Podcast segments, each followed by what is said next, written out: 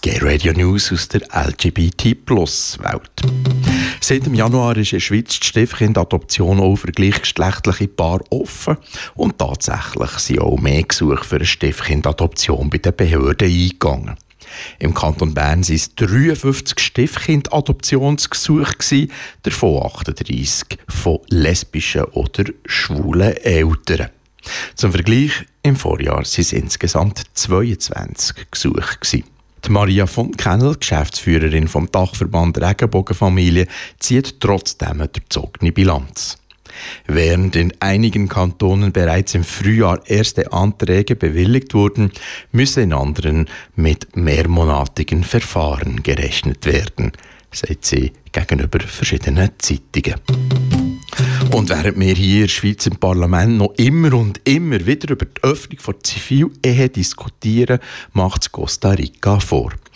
Der oberste Gerichtshof von Costa Rica hat angeordnet, dass die Ehe im Verlauf der nächsten 18 Monate für alle muss geöffnet werden Der Grund für die Entscheidung ist der Druck vom Interamerikanischen Gerichtshof für Menschenrechte, der Anfangsjahr erklärt hat, dass das Eheverbot für gleichgeschlechtliche Paare gegen die amerikanische Menschenrechtskonvention verstoßen.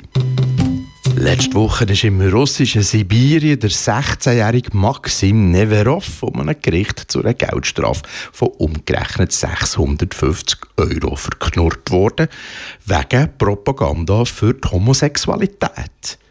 Der 16-Jährige engagiert sich für LGBT-Recht und hat darum eine öffentliche Protestaktion bei den Behörden angemeldet, die erwartungsgemäß abgelehnt ist.